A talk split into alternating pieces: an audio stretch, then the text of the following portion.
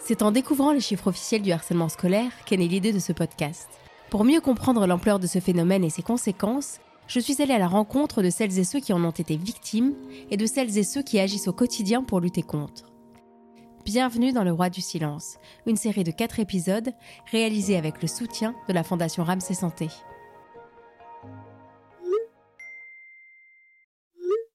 Épisode 2 Derrière l'écran. Dans son livre Le harcèlement scolaire, publié dans la collection Que sais-je, Nicole Kathleen distingue trois grandes stratégies de harcèlement. Le harcèlement direct, ce sont les violences physiques, les moqueries ou insultes. Le harcèlement indirect, qui se caractérise notamment par la propagation de fausses rumeurs, et le cyberharcèlement. Car si le harcèlement en milieu scolaire n'est pas nouveau, je découvre au fil de mes rencontres qu'il a pris depuis une dizaine d'années de nouvelles formes. Selon les résultats d'une étude réalisée en 2021 par l'Institut Audirep pour l'association e-enfance et la Caisse d'épargne, 14% des jeunes ont déjà été confrontés à une situation de cyberharcèlement. Samuel Comblé est psychologue de l'enfant et de l'adolescent et directeur des opérations de l'association e-enfance. Le cyberharcèlement, c'est euh, assez proche du harcèlement. Hein. C'est un acte délibérément violent, agressif à l'encontre d'une victime la différence, c'est qu'on utilise les, outils numériques, que ce soit les messageries instantanées, euh, les sites internet, quels qu'ils soient, les réseaux sociaux. C'est pas un, type différent de harcèlement, contrairement à ce qu'on pense. On, oppose souvent harcèlement à l'école, harcèlement de rue, cyberharcèlement. Euh, quand on écoute les victimes et les auteurs, c'est du harcèlement, point. Une des caractéristiques du cyberharcèlement, c'est sa masse, en fait, c'est sa viralité, c'est le fait que bah, on, est, on est rarement dans un dans, une dualité un contre un. On est un contre des milliers, des centaines, des, des, millions, des milliards, si on considère que sur Internet, il y a plusieurs milliards de personnes qui se connectent tous les jours. Et ça, ça rajoute de la violence à la violence, puisque euh, bah, se faire insulter, se faire humilier euh, est, déjà une souffrance en soi. Mais quand on sait qu'en plus, cette violence, elle est euh, vue par, par des, centaines de personnes, euh, bah, ça rajoute évidemment euh, à l'atrocité. J'utilise ce terme fort euh, exprès parce que, parce que quand on, entend sur notre ligne d'écoute, sur notre plateforme d'écoute, les victimes raconter ce qu'elles nous disent, bah, il y a une forme d'atrocité parce que on est vraiment dans, une, pauvre victime face à une masse de personnes, face à, des harceleurs qui, se croient protégés par leur écran. Et ça aussi, c'est une caractéristique, c'est que quand on est face à face, bah, on, a le risque que la victime se rebelle euh, physiquement ou qu'elle nous dise des choses. Bah, quand on est devant un écran d'ordinateur, c'est plus difficile de faire défendre ses droits. Euh, et, le harceleur le sait très bien et, va s'en servir, hein, évidemment. On invite parfois les jeunes, euh, pour réfléchir sur la, force d'un message, à leur dire, tiens, regarde, ce message-là que tu t'apprêtes à envoyer à la victime, imagine que tu ne lui envoies pas par Internet, que tu ailles la rencontrer physiquement chez elle et que tu lui lises exactement avec la même intention, avec euh, la même force euh, le message que tu as écrit, euh, dis-moi un peu comment tu imagines la réaction de la victime. Et souvent, les jeunes disent Ah bah non, je ne vais pas lui dire ça, il, m'en mettrait une dans la figure, il aurait bien raison, donc non, non, je ne vais pas le faire. Bah, voilà.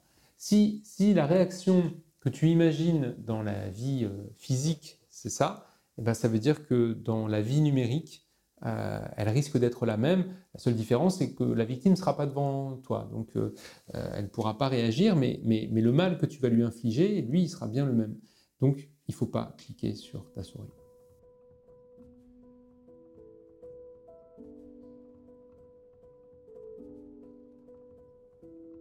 Juliette, dont vous avez entendu le témoignage dans le premier épisode, a également été cyberharcelée au collège je me suis créé un compte et à partir de là, ça a été vraiment la débandade.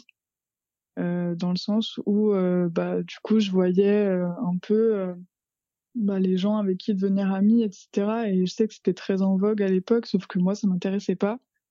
Et il y en avait certains de de mon groupe d'amis de l'époque, du coup, de ces persécuteurs-là que je n'avais pas ajouté et qui l'ont pris très très mal. Et euh, il y a une fille à qui j'avais dit, euh, franchement, je me, faisais, je me faisais du souci pour l'une de ces filles-là parce qu'elle avait des gros atouts et elle les mettait beaucoup en avant. Et je lui avais dit, moi, franchement, ça me fait peur. On ne sait jamais sur qui on peut tomber sur les réseaux et tout. Et sauf qu'elle a déformé la réalité en allant lui dire que je l'avais traité de pute.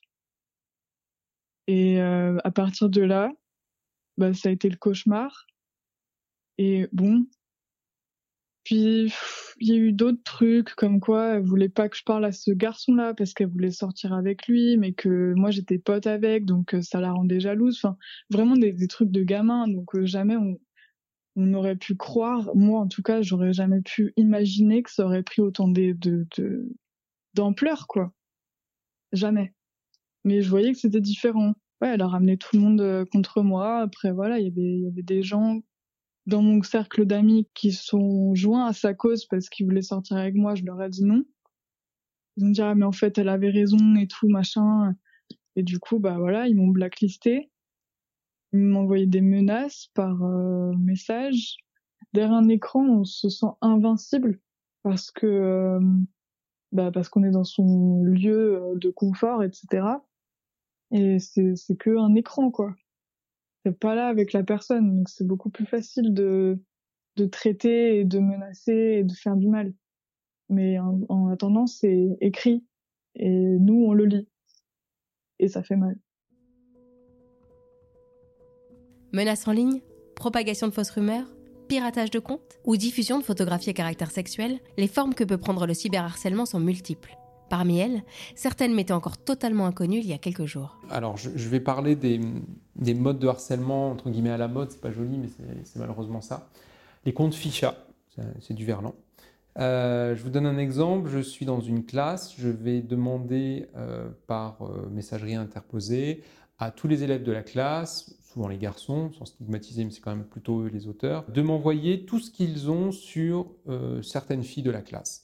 Donc des photos, et si possible un peu dénudées, voire complètement dénudées, ou en mauvaise posture, etc. Des textes, des photomontages. Vous me les envoyez et moi je vais les apposer tous ces contenus sur une espèce d'affiche numérique. Et je vais donner rendez-vous à tous les élèves de la classe ce soir à 20h30 sur mon fil de discussion et je vais présenter euh, mon œuvre, si, si on doit parler comme ça, pour évidemment faire en sorte que les victimes soient ridiculisées, moquées, etc. Euh, le revenge porn, alors ça c'est un phénomène très très très présent euh, dans, les relations euh, entre adolescents. Le revenge porn, c'est le fait que dans une relation amoureuse, deux adolescents se sont envoyés des images de dénudés ou complètement nus, peu importe, et euh, ils se sont envoyés ces photos parce qu'aujourd'hui, pour se prouver son amour dans le cadre d'une relation amoureuse, on ne fait plus des, des petites euh, inscriptions sur les arbres avec des petits cœurs en disant euh, un tel aime l'autre avec plein de jolis messages. On, on, se transmet des photos dénudées. Ça peut être même assez rapide dans le cadre d'une relation amoureuse. C'est très inscrit dans les, dans les habitudes des jeunes. Et, si on ne le fait pas, ça veut dire qu'on n'est pas vraiment investi dans la relation amoureuse. Donc souvent, les jeunes s'exécutent, même si au fond d'eux, ils se disent bah, c'est peut-être pas la meilleure idée. Bon. Ils le font. J'ai envie de dire qu'à ce stade, tout va bien.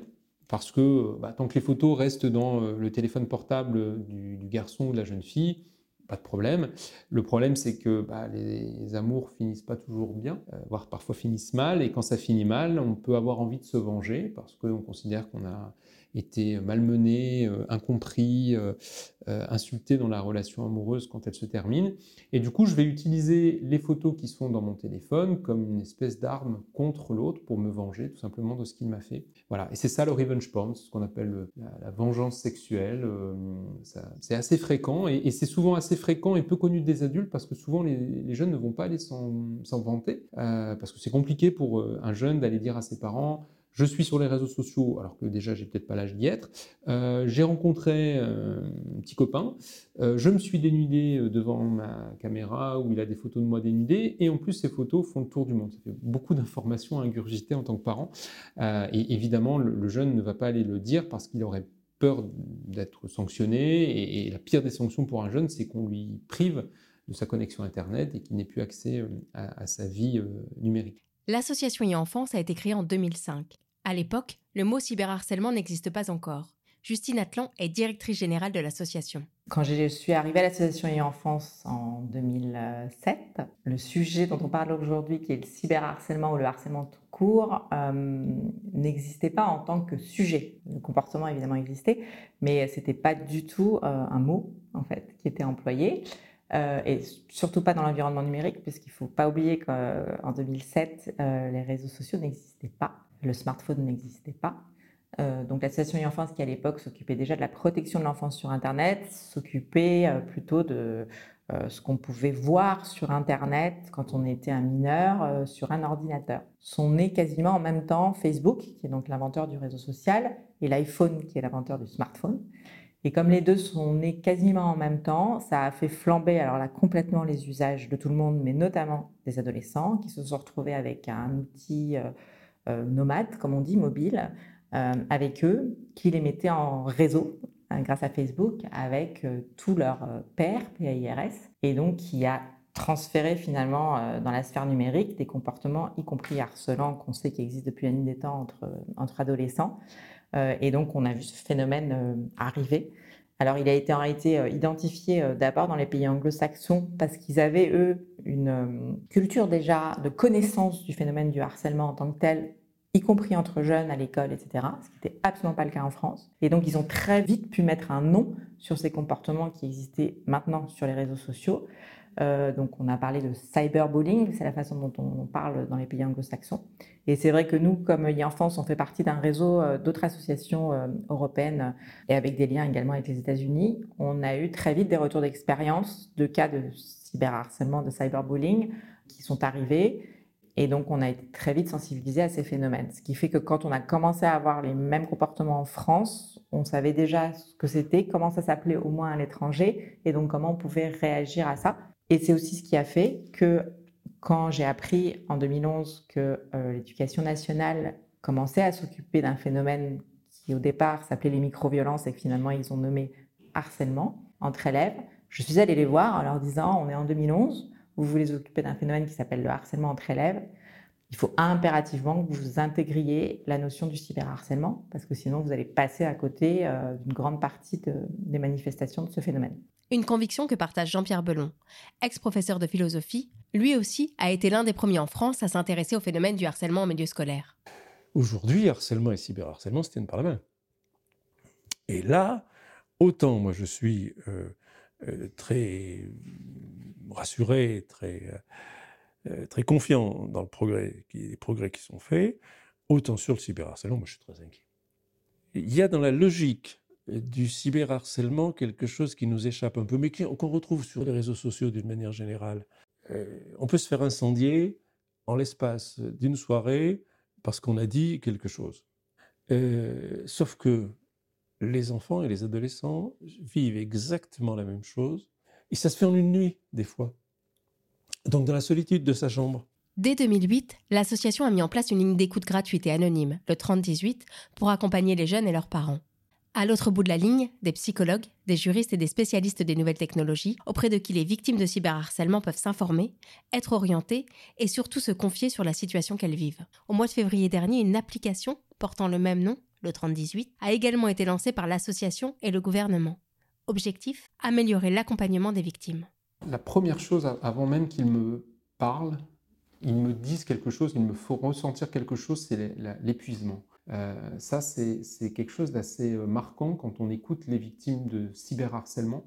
Elles, sont épuisées parce qu'il n'y a pas de frontière en fait au cyberharcèlement. Le problème du cyberharcèlement, c'est que bah, Internet n'a pas d'horaire d'ouverture et de fermeture, ça continue euh, tout le temps, et, la victime a l'impression qu'elle est intrusée au plus profond d'elle-même, qu'il n'y a pas de, possibilité pour elle d'être protégée par euh, le foyer, par euh, sa famille, par euh, des amis. Ou, enfin voilà, il y, a vraiment une pénétration très très forte du, harceleur et, de sa violence à l'intérieur, hein, comme si vraiment le harceleur rentrait en elle, en cette victime.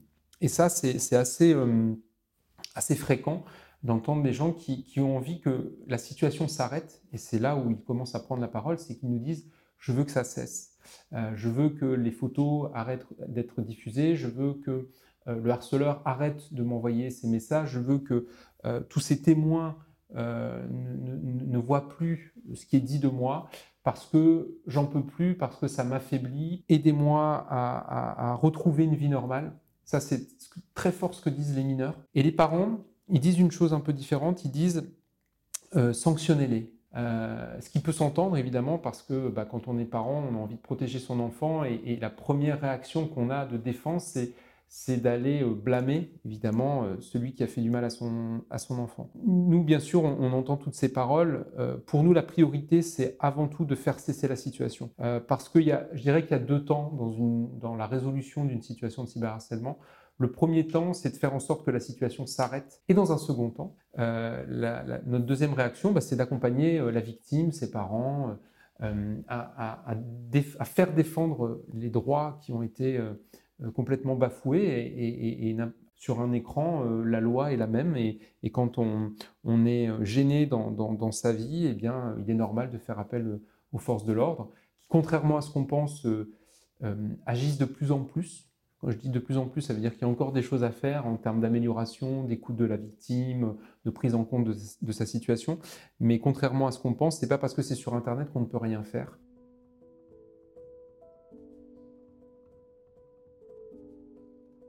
En tant que parent, évoquer ce sujet avec son enfant n'est jamais simple. Faut-il attendre un signe de sa part? Quel ton adopter? Quel moment choisir? Quel mot employer? Autant de questions sur lesquelles je me suis moi-même souvent interrogée.